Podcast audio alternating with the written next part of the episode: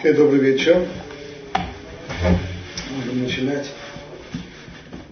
Рамхаль в третьей главе Дарахашем, буква Б, после того, как он объяснил основу понятия свободы выбора и написал, что для того, чтобы обеспечить свободу выбора, Всевышний создал человека равноспособным к тому, чтобы приближаться стараться и отдаляться от него, потому чтобы совершенствоваться по мере приближения или саморазрушаться по мере, по мере отдаления. И для того, чтобы обеспечить э, равновесие, создал, дал человеку ветер яйцерара и яйцератов. Дальше буква Б, Рамхаль прибавляет.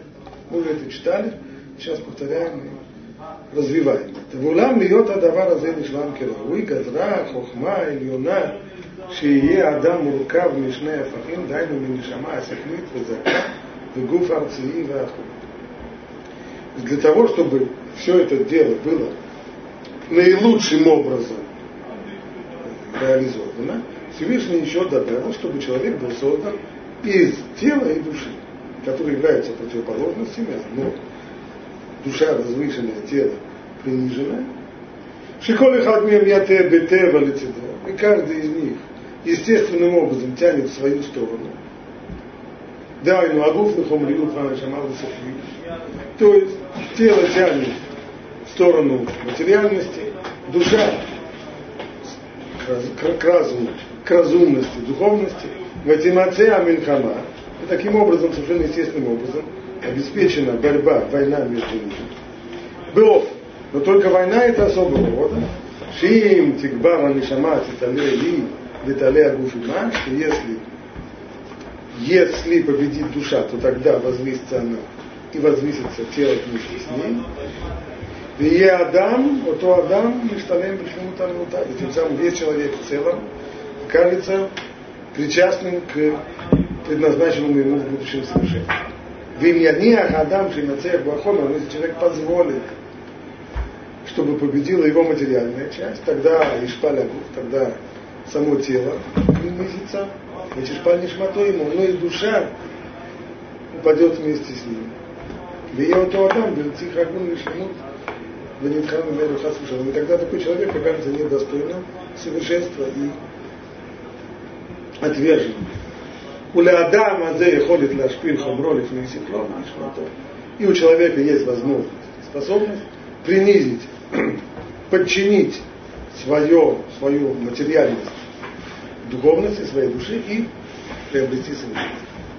Вот на прошлом уроке напоминаем, что мы задали два вопроса. Первый вопрос следует из э, самих слов Рамхаля. Рамхаль из слов Рамхаля получается, что вроде бы для того, чтобы человек был обладателем свободы выбора, мы сейчас не повторяем, почему нужно, чтобы человек был обладателем свободы выбора, но если это нужно, то это достигается тем, что у человека есть яйцератов и яйцерат. На это Рамхаль, чтобы было уже совсем хорошо, было уже, чтобы было все завершено самым наилучшим образом, то еще прибавил Всевышний еще одно противостояние. Мало ему было противостояние Ейцерара и Ейцератов, он еще прибавил противостояние души и тела. Вопрос зачем? Что здесь, что прибавило это новое противостояние, если, в общем-то, равновесие, необходимое для свободы выбора, уже обеспечено с наличием Ецератова и Ецератова. Кстати, кстати, в будет сказано, а можем ли мы как-то пронаблюдать, хотя бы на себе, путем самоанализа или никак, чем отличается противостояние Ецаратов и Ецарара противостояние тела и души. То есть, если мы обращаем глаза на себя, на то, что происходит внутри нас, на наше поведение. Что означает борьба, противостояние? Это означает, что в нас происходит какая-то внутренняя борьба. Так вот, Время от времени мы эту внутреннюю борьбу ощущаем. А можно ли, есть ли какой-нибудь признак, по которому можно судить, кто сейчас, что это за борьба? Это борьба между, между Ецерара и Ецератом, или это борьба между душой и телом? И если это, а если это одно и то же, если эта борьба выглядит совершенно одинаковой, мы не различаем И это вроде бы, наверное, та же самая борьба. Тогда опять же вопрос еще больше возрастает. Да? Зачем это надо? Зачем нужно два противостояния, если суть их одна?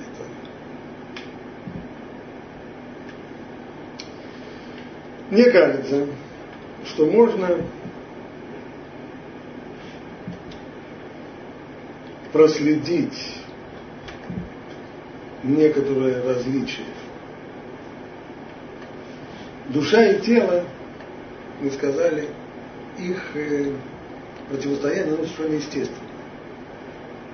То есть, если человек пришел на урок, там на уроке рассказывают иные вещи, ему совершенно естественно это интересно, потому что ну, человек так построен, что его разум реагирует на интересные вещи, он реагирует интересом, заинтересованностью, желанием слушать и понять.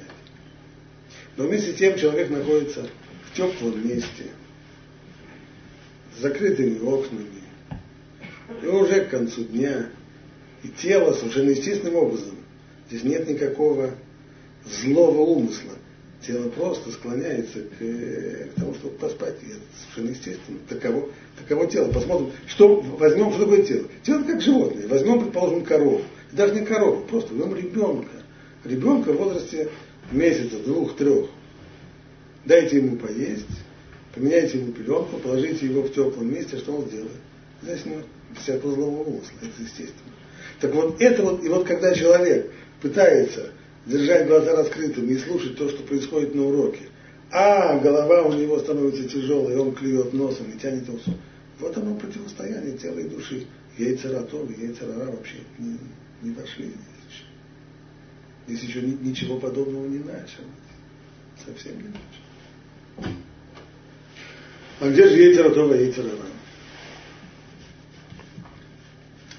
Там, где у человека вдруг возникает у него влечение к вещам, которые, в общем-то, неестественны для простого животного существования.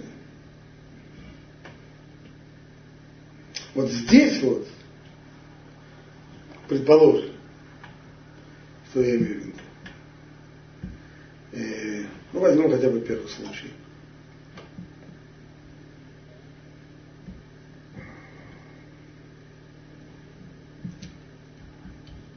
когда, скажем, э, человек идет, э, идет к кассе, в супермаркете к кассе, и вдруг видит, как э, к подкатывает тележка, которую толкает впереди себя беременная женщина с двумя маленькими детьми, тележка полная. И тогда у человека возникает влечение, стремление быстренько ускорить шаг и пойти вперед нее, потому что если она сейчас пройдет, в этот момент кто-то внутри, некоторый внутренний голос говорит ему, красивый быть человеком.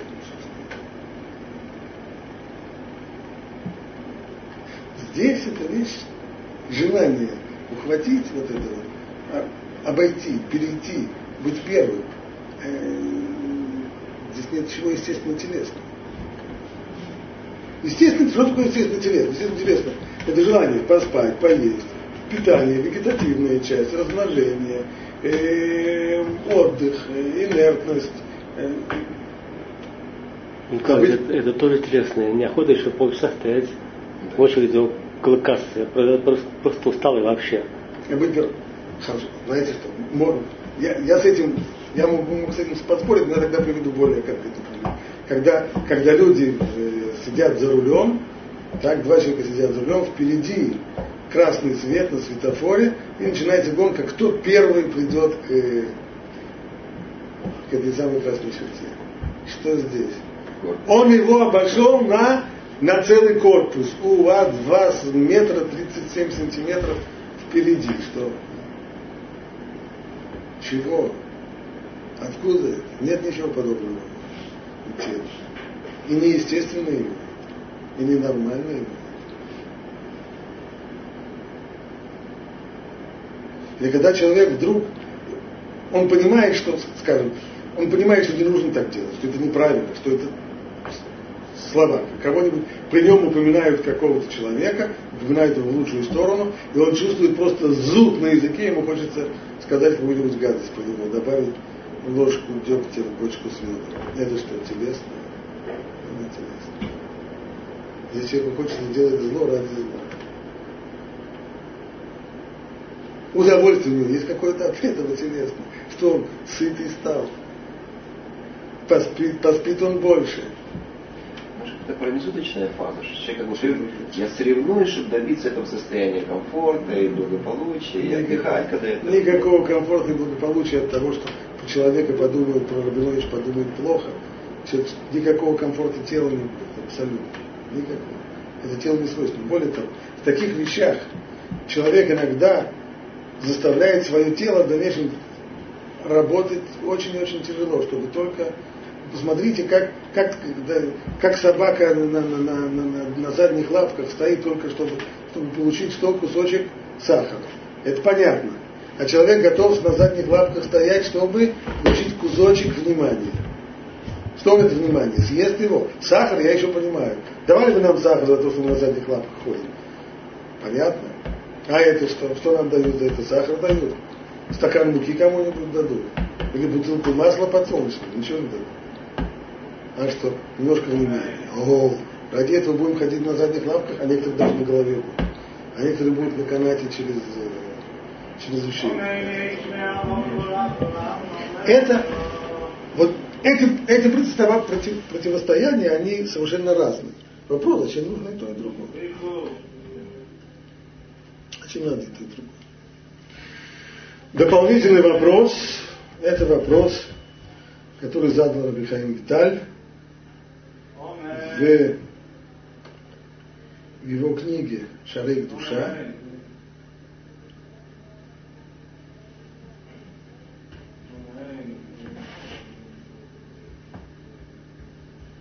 И вопрос этот вот.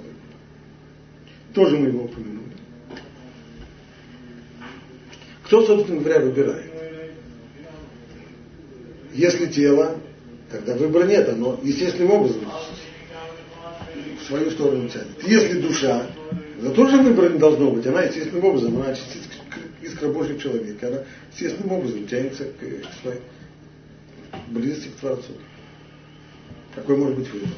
Что мы скажем тогда? Есть кто-то третий, кто выбирает между ними. А этот третий на основе чего он выбирает? И кто он по сути своей? Он, э, если он со стороны души, то опять же он если он телесный, то опять будет в телесность тянуть. Если он не тот и не другой, не телесный, не духовный, то как он выбирает, как происходит выбор. Ну и словами, скажем ли мы, понятно, что выбор не означает борьба сил. В этом и смысл выбора, что это не борьба сил. У животного борьба сил. То есть животное в тот момент, когда животное видит с одной стороны кормушку, а с другой стороны кудахтающую самку, то у него тоже происходит некоторая борьба. Но это не борьба, которая в нем, которую он выберет, а просто его тянет. Один инстинкт тянет его налево, один инстинкт тянет его направо. Вот, вот и все. Он здесь не выбирает. Тот инстинкт, который сильнее, если он более голодный, то его потянет кормушка. Если он более сытый, то его потянет на романтику. Но это не он выбирает. У человека, мы говорим, имеет свободный выбор. Значит, не может быть так, что Ецарара тянет его сюда, Ецаратор тянет его сюда, кто сильнее, тот и победил. Это не выбор. Значит, должен кто-то выбирать. Но если этот кто-то, кто это? Не душа и не тело. А кто это? Некий я, который стоит над ними и выбирает. А тогда кто такой этот я тогда? И что он собой представляет? Чего, из чего он сделан? И опять же, если он ближе к душе, значит, опять же игра проиграна уже с самого начала. Ответ, вот сейчас мы с вами озвучим ответ самого города Каинита. Ответ вот такой. Так как душа, она более внутренняя, чем оба этих начала, и чем Ецератов, и Ецерана. Так. То есть человек представляет собой следующее. Самая его глубокая, самая внутренняя его глубокая часть – это душа. Дальше есть уже оболочки. Первая оболочка – это ну, то, что принято называть нефиш беймит, животная душа. Там же, вот в этой области уже, находится и Ецаратов, и Ецарара. То есть по отношению к душе они уже внешние оболочки. До тела еще далеко, там еще много оболочек до того. Но они уже внешние. Значит, она более внутренняя. Понятно, что я, это больше соответствует с моей внутренней сущностью, а не с теми оболочками, в которые я облачаюсь. Нам понятно, что пиджак, который я одеваю, это не я. Это я одел пиджак, это не оболочка. Тело мое, оно тоже оболочка. А вот душа это уже внутренняя часть. Тогда именно она называется сущностью человека. То есть на вопрос, а кто же такой этот я, вы правильно думаете, что речь идет о каком-то таком неуловимом я, непонятном что. Я это душа человека. Это его. Тогда возвращается вопрос, хорошо, если я выбираю, это значит душа выбирает, тогда когда какой может быть свободный выбор, она по идее должна склоняться всегда к добру, к яцертов, к близости к Богу и так далее. Во-первых, мы видим, так теоретически это не называется свободным выбором, практически мы видим, что мы склоняемся чаще всего в другую сторону. Тогда как же на это ответить? Продолжай дальше Абихаим Виталь. Благодаря этому у него, у человека, есть свобода выбора, склониться туда, куда пожелает.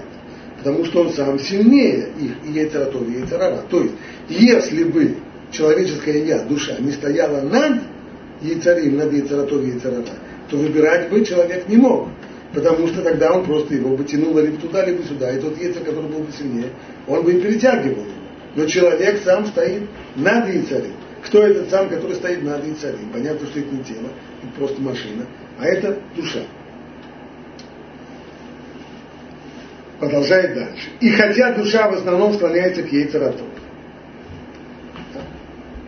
И тогда какой же выбор? Почему она склоняется к яйцерату? Потому что он так же свят, как и она, и ближе к ней. Так, то есть, если уже опять смотреть, яйцератов и яйцерара, они не, не на одной плоскости, а яйцератов ближе к душе, чем яйцерара.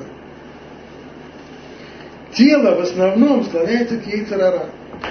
Во-первых, поскольку они связаны с, со злом, и также расположены рядом. То есть, кто ближе к яйцерара, ему ближе тело. Душа от него дальше. Она более внутренняя. Вот в этом-то и состоит противостояние материи и души. Ведь душа может исполнять заповеди только посредством тела, которое больше склоняется к злому началу Кейцерара. И подчинить их, то есть тело и яйца, очень трудно. Выходит так. Значит, сила, способная выбирать, находится в душе человека. То есть человеческое я – это душа. Когда человек тыкает пальцем и говорит «это я», он не имеет в виду свою грудную клетку и не диафрагму, он имеет в виду свою душу. Вот это я. Я, душа, выбирает. Между чем и чем она выбирает? Между тем, что предлагает ей царатов, ей царара. Значит, вот у нас уже есть объяснение, почему ну, должна быть еще душа вдобавок яйцератов и яйцерара. Потому что яйцератов и яйцерара, они каждый только предлагают свою, каждый из них тянет в свою сторону. Но кто-то должен выбирать. Выбирает душа. А как же душа может выбирать свободно, если она, естественно, склоняется к яйцерату? Да, она, естественно, склоняется к яйцерату. Но суждены нам благие порывы, а совершить ничего не дано, потому что ведь если бы речь шла только о том, что душа должна была набирать очки при помощи своих выборов желаний, и говорит, я хочу, с утра хочу молиться, о, сразу очко. А после того, как с утра захочу молиться, еще захочу и, и, и, и, Тору получить. Ну, еще очко, но это же не так. И для того, чтобы человек исполнил заповедь, он же должен делать вещи при участии своего тела. А вот тело, а победить тело, которое еще имеет усиление яйцерара, вот это и трудность. Получается, что свобода выбора достигается не благодаря равновесию и равенству сил, а благодаря неравенству. Выбирает душа, а для того, чтобы выбор был свободный, то выясняется, что у нее есть большая сложность, большая трудность в том, чтобы заставить тело. Так объясняет Абихаим Бита. Мы благодаря этому поняли, зачем должна быть, зачем нужны тело и душа вдобавок к Ецарту и Ецарара. Мы поняли, кто здесь выбирает. Выбирает душа. Поняли, каким образом происходит свобода выбора. Хотя выбирает душа, но тело ей противостоит, и, ему, и ей трудно его склонить на свою сторону для того, чтобы использовать в исполнении митцвы. Одна вещь непонятна. Почему это так сложно? Почему? Каким образом тело оказывается таким трудным соперником, что его так трудно победить? Душа. Искра Божья в человеке. Хочет близости к Богу. Хочет движения к совершенству. Почему вдруг э, тело, которое хочет спать, не хочет вставать рано утром, чтобы идти на молитву, почему оно кажется таким, таким тяжелым соперником? В чем здесь дело? Этого Рабхами не объясняет. Теперь посмотрим объяснение, которое дает сам Рамхаль. Но с другой своей книги. Случаях, когда борьба без тела, то с кем мы боремся? Что же борьба без тела? Ну, когда, когда с гордостью или на, на чисто на духовном уровне. Тоже на красный свет и все остальное. То есть с кем мы боремся? С телом несчастным.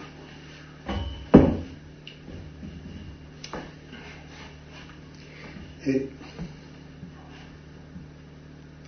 правильный вопрос. Но нужно сказать будет, если правильно понимаем Рабхайм, так это, скажем, и следующее. Ведь есть не только тело, есть же еще яйцерара. Яйцерара это уже вещь не телесная.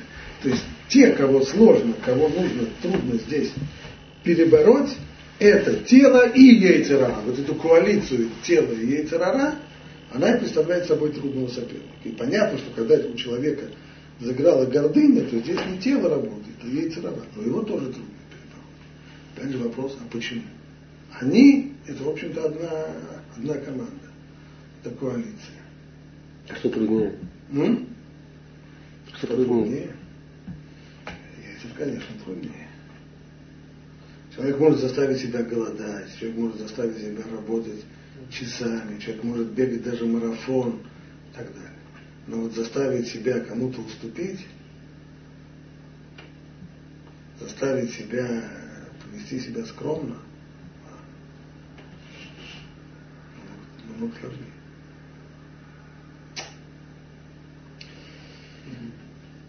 Посмотрим, как на тот же самый вопрос отвечает Рамхаль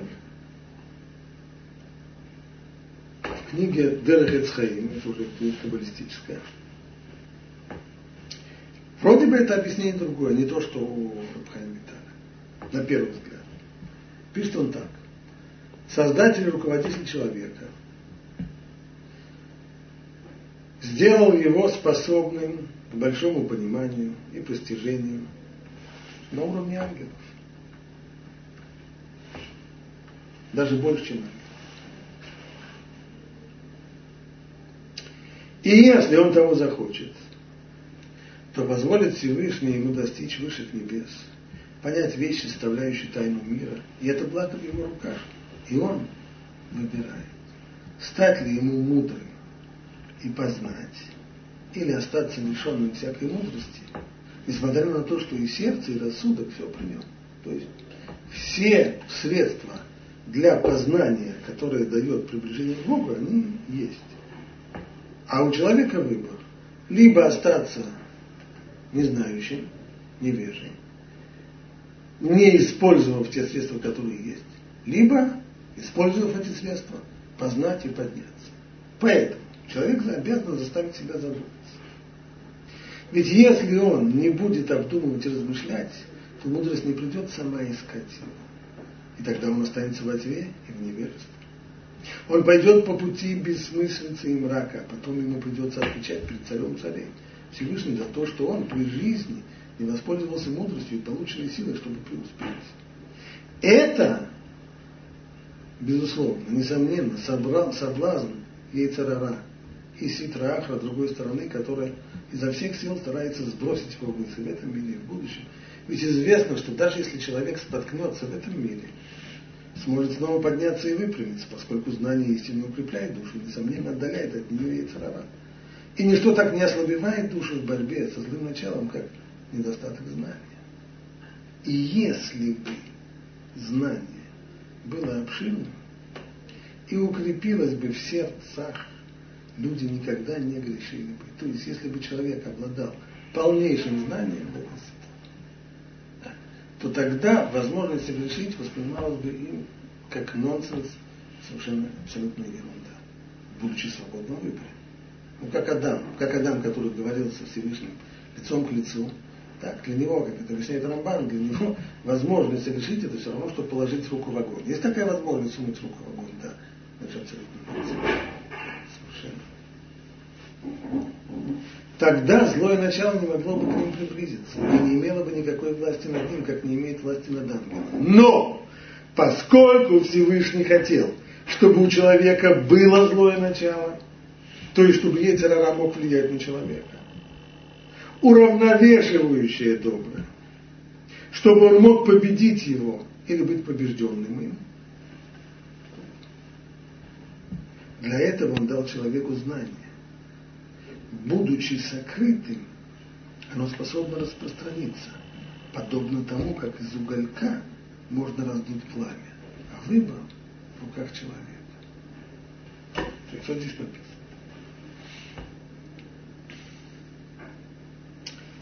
Если бы, то есть силы, которые есть у человека,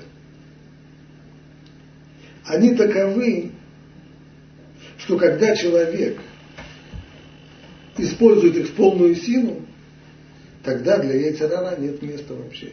Тогда все его, все его предложения, они выглядят смешными. Смешными.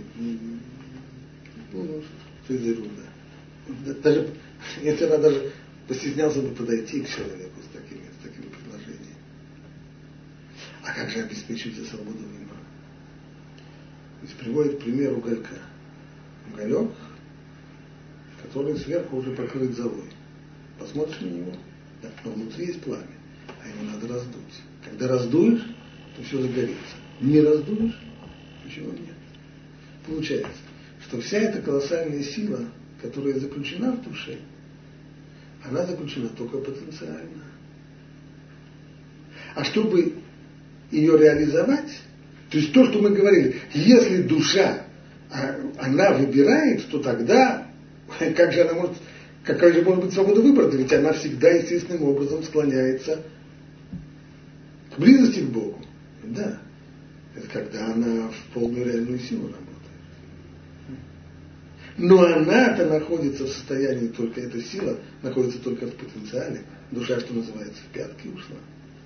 И если человек не раздувает эту силу, то тогда яйцерара и тело это становится сильнее, а не сильнее. То есть слепой выбор души это... По умолчанию слепой, да. Получается. Получается отсюда потрясающая вещь. Что выбор человека, он на самом деле не между добром и злом. Это, это устоявшееся словосочетание не совсем соответствующее. Выбор человека между тем выбирать или не выбирать. Азнахат. Да, азнахат. Если человек выбирает, если человек только решил, что он будет выбирать, тогда слепым образом он выбирает по умолчанию, выбирает то, что, ему, то, что душе. А кто этот человек? Душа. Тогда она выбирает то, что ей естественно. Она даже не выбирает, она просто к этому тянется. Но это если человек решил, что он будет выбирать. А человек большую часть жизни, он просто не выбирает ничего, он не решает выбирать. И тогда он что? Тогда он естественным образом, по умолчанию, по течению, как, как все, что плывет по течению, туда и плывет. Вот, вот он выбор. Жить автоматической вы, жизнью, не выбирая, или жить, что ты выбираешь. А как только решил, что ты выбираешь, естественно, душа тут же выбирает то, что естественно и нормально. И Бывает автоматический выбор души, это не выбор тела, а автоматический выбор души. Она естественным образом склоняется в сторону, в сторону близости к Богу. Только что. А каким образом тогда все-таки мы чувствуем внутреннюю борьбу? Да потому что душа ослаблена. И вот теперь вопрос, действительно ли Рамхаль пишет что-то другое, не то, что есть у Рамхаль Гитана. Вообще-то нежелательно устраивать много споров. К тому же, понимая, что Рамхаль все-таки, всем при том, каким он был человек, все-таки он воспринял Турат Аризаль, которая пришла через Рабхайм. Основной не исключено, что они говорят об одном и том же. Хайм Виталь сказал так, выбирает душа. А почему тогда этот выбор свободен? Почему душа, естественно, почему душа, казалось бы, должна естественным образом выбирать близость к Богу? Да, будет нужно для этого, для того, чтобы достаточно просто выбрать, нужно же еще и реализовать этот выбор. Тело для этого нужно заставить. А вот это сложность. Мы задали вопрос, а почему сложность? А в чем эта сложность? А сложность она вот Для того, чтобы обеспечить свободу выбора, как объясняете Самхаль, в момент, когда тело соединяется с душой, или точнее, когда душа соединяется с телом, то это приводит к ослаблению души. Тогда пламя превращается в угольок. Как его здесь, его здесь пример. Есть у человека это знание близости, но будучи скрытым, будучи скрытым, оно способно распространиться, подобно тому, как из уголька можно раздуть пламя. Но сейчас это и уголек, сверху золой посыпанный. Благодаря подобному ослаблению, вот этот вот крик новорожденного ребенка, который в момент, когда он рождается на свет. С одной стороны, крик этот понятен физиологически, его раскрывается легкие, входит э, воздух, есть крик. С другой стороны, это крик души от ужаса, потому что в этот момент она попадает в тело, и в, и в результате этого попадания она серьезно, серьезно ослабевает. Те, то есть, что значит ослабевает? Лишается своей силы? Нет, она не лишается своей силы. Но ее сила становится только потенциалом, то есть уголек, который надо раздуть. То есть сила у души есть. Но человек должен принять решение и решить, что он хочет ее раздуть. Что он хочет использовать эту свою силу. А как только он хочет, тогда Ецерара против кота. Потому что реально она, конечно же, душа сильнее. И она сильнее Ецерара, она сильнее, как это объяснил Ибхайм Виталь, ибо душа более внутренняя, значит она стоит над Ейцератова, а уж тем более над Ейцерара, а уж тем более над над телом. Сильнее она, конечно, сильнее. Но для того, чтобы обеспечить свободу выбора, она ослаблена. Ослаблена, сведена в состоянии уголька, в котором вся его мощь и вся его сила только в потенциале. И человеку нужно решить, что он хочет выбирать. Бахарта Бехаим, так Тора заканчивает. Выбирай жизнь. То есть жизнь, она вот в этом самом выборе, выбирать или не выбирать. Выбирать или плыть по течению. Пример, который Рафрати всегда давал, пример человеком, который находится в лодке. Лодка оторвалась от пристани, и ее по реке несет. Несет ее по реке, и совсем неприятно создавать, где-то там, через некоторое, через некоторое время, несет до водопада, там совсем плохо. Обречен человек, первый взгляд обречен, лодку несет. Но на корме у лодки есть э, мотор. И если человек только захочет этот мотор включить, тогда может быть против течения. Тогда ему вовсе не обязательно по течению до, долететь до водопада. А сила у мотора такая, что нет проблемы плыть против течения. Но для этого человек должен волевое усилие включить, сопротивляться. Решить, что он будет сопротивляться. Решить, что он не будет плыть по течению. Решить, что он хочет. И тогда заводя мотор, он реализует ту энергию, которая заложена что пока, но пока мотор не включен, она только потенциал. А ее не реализовать. А когда реализовал, тогда конечно. Вот что представляет собой и механизм выбора. Ответили мы на вопрос Виталий. Что представляет собой механизм выбора? Нет здесь какого-то демонического я, который стоит над телом и душой по этим объяснениям. А это душа человека, она и есть человеческое я. Она выбирает, но выбирать ей трудно, потому что она ослаблена, ослаблена в момент соединения с телом. Она как уголек, которому нужно, раз, нужно раздуть это пламя, когда пламя раздуть, тогда, тогда никто не может И в этом весь выбор человека.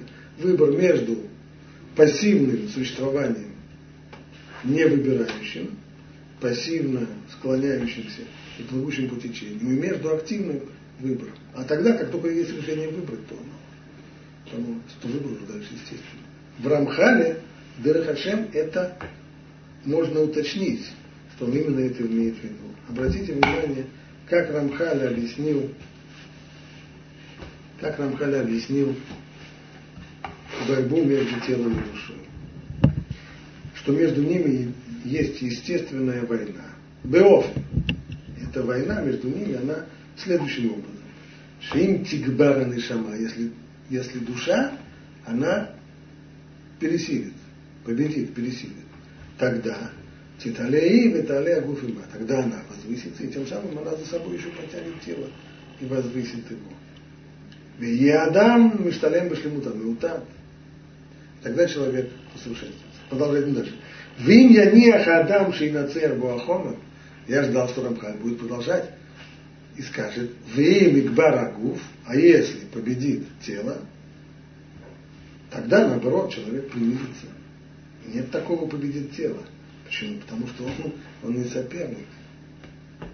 А есть что? Им я не ахадам шейнацер буахомер. Но если человек позволит, чтобы победило его, его материальное тело. Это не то, что здесь есть как два боксера, которые более-менее в одной весовой категории, которые выходят. Да нет. Здесь есть просто один тяжеловес, и против него один весе петуха.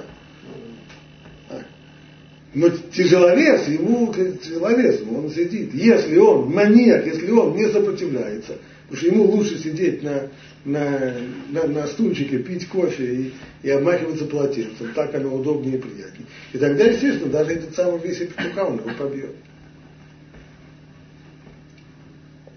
Но это только потому, что он позволит ему себя. А достаточно только желания не позволить встать, убрать кофе и замахнуться то летит от, от, одного, от одного вида. То, что человек оказывается на самом деле побежденным, это не потому, что кто-то его побеждает, не то, что здесь есть какой-то такой страшный, страшный, а это только потому, что он позволяет, позволяет победить себя своим бездействием, своим решением не выбирать. Или отсутствием решения выбрать. Выглядит очень, ну не то что просто выбор. Главное сделать усилия, этим усилием э, э, вы, правильный выбор будет обеспечен. А человек, это, это может, каждый может это, сложнее, не знаю. каждый может это сам, сам на своем примере, может это проанализировать, что происходит.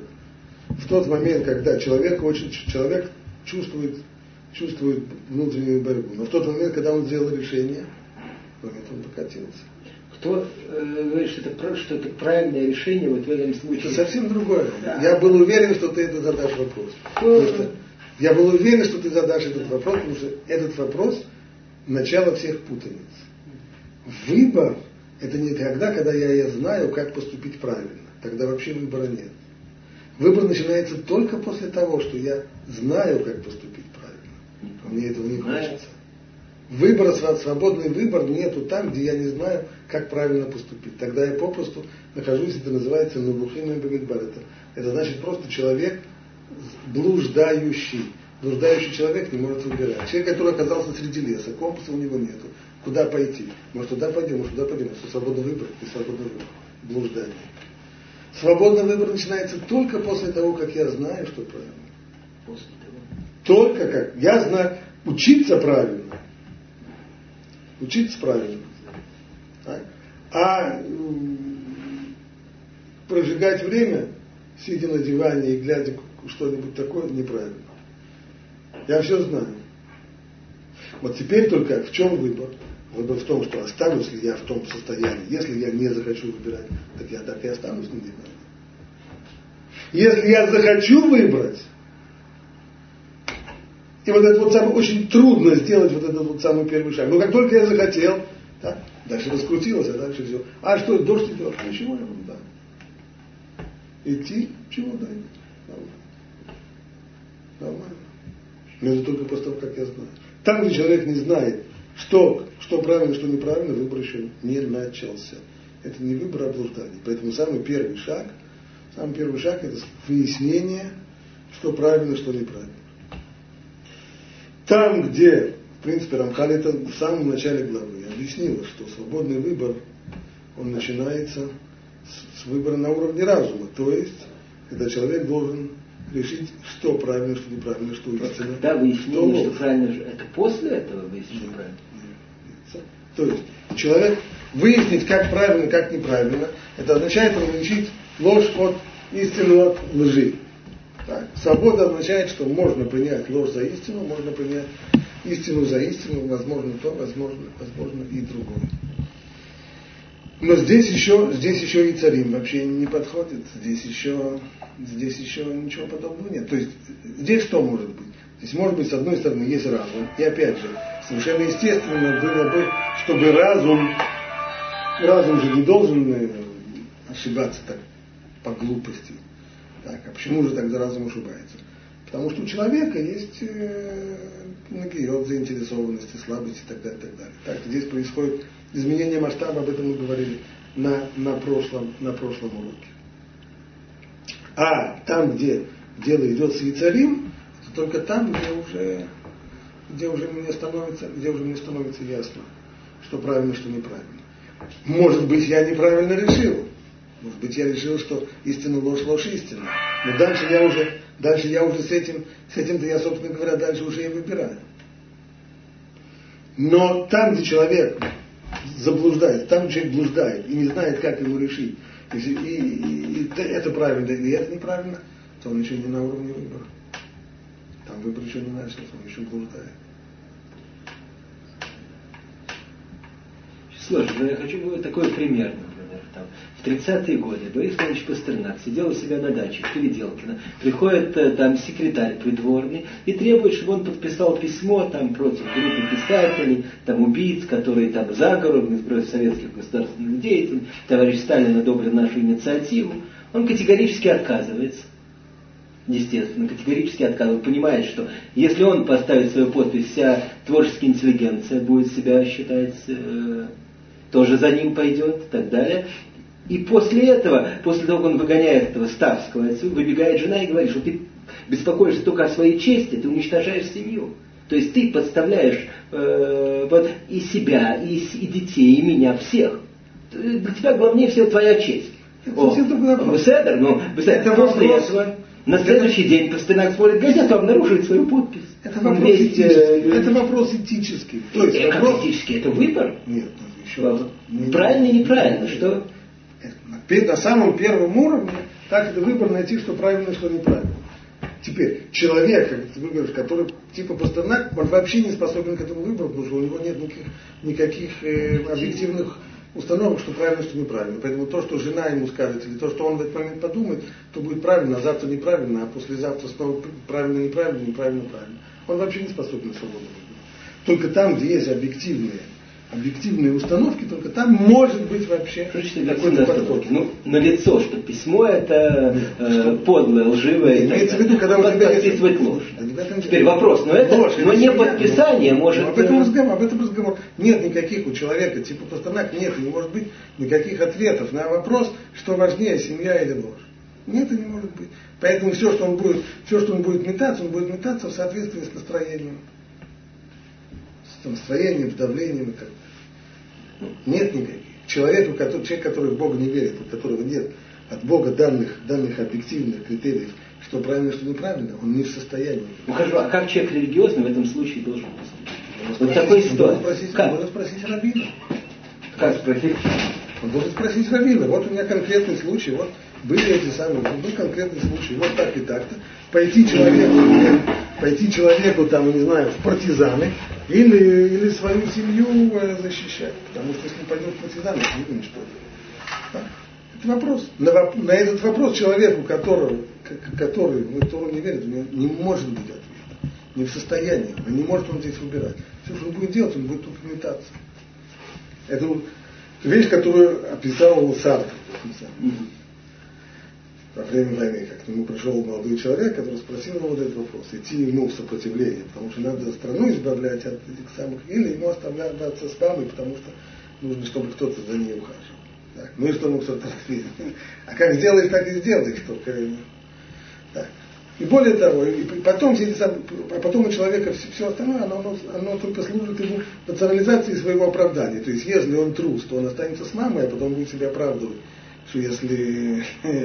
Так, а если он наоборот, мама ему надоела, и он видеть ее не может, то тогда он себя оправдает, ну как надо же, надо же идти страну спасать. Должен избегать и